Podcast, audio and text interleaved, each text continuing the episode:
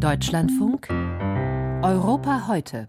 Ein vermeintlich gemeinsamer Gegner kann einen, selbst wenn man vielleicht auf dem Binnenmarkt in Konkurrenz zueinander steht.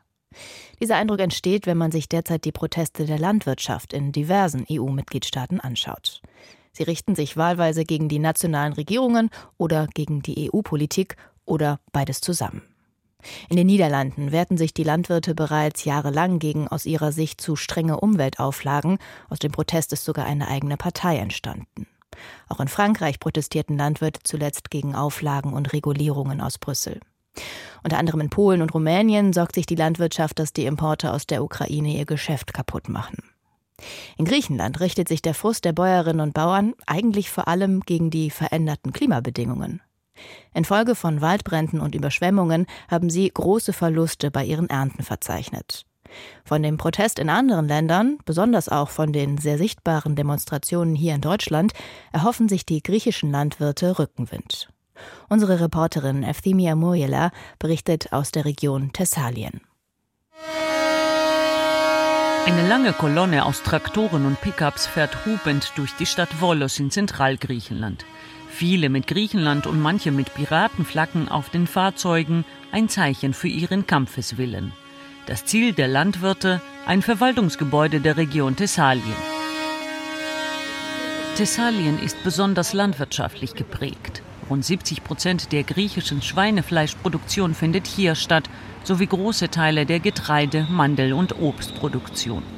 Im vergangenen September kam es in der Region zu zwei heftigen Unwettern.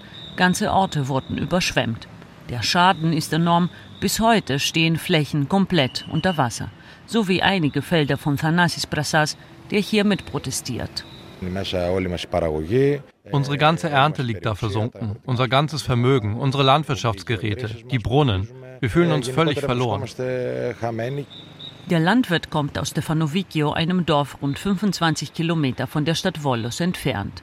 Dort hat er Felder gepachtet, die ihm aber derzeit kein Einkommen bringen. Er zeigt Bilder auf seinem Handy. Die Felder sehen aus wie ein See. Nur die Kronen einiger Mandelbäume schauen raus. Nach den verheerenden Unwettern hatte die griechische Regierung Entschädigungen gezahlt. Doch die Landwirte beklagen, dass diese nicht alle erreicht hätten und dass das Geld viel zu wenig sei. Auch deshalb protestieren sie heute. Inzwischen sind rund 250 Fahrzeuge vor dem Verwaltungsgebäude eingetroffen. Eine dreispurige Hauptverkehrsader ist komplett blockiert. Ein grüner Traktor fährt direkt bis zur Eingangstür des Gebäudes. Der Fahrer wird von seinen Kollegen manövriert. Noch sei ein paar Zentimeter Luft nach vorne, rufen sie. Dann ist der Eingang völlig versperrt. Die Landwirte wollen mit dem Regionalgouverneur sprechen, fordern unter anderem höhere Entschädigungen für ihre verlorene Ernte und ihre ertrunkenen Tiere aber auch weitere Begünstigungen wie zum Beispiel steuerfreien Agrardiesel. Eine Forderung, die sie mit ihren protestierenden Kollegen und Kolleginnen in Deutschland gemeinsam haben. Auch Thanasis verfolgt genau, was gerade in Deutschland passiert. Sie machen es genau richtig. Wir wollen, dass die griechischen Bauern sehen, wie unsere Kollegen in den anderen Ländern in Bewegung sind. Sie sollen verstehen, dass es nicht schlimm ist, auf die Straße zu gehen. Es geht um unser Überleben. Letztendlich kämpfen wir jetzt nicht um mehr Geld, sondern darum, dass wir in unseren Heimatorten bleiben und dort die Felder bestellen können. Die Videos mit den Traktoren vor dem Brandenburger Tor kennen hier beim Protest in Wollos alle. An der Hartnäckigkeit der deutschen Bauern wollen sie sich ein Beispiel nehmen.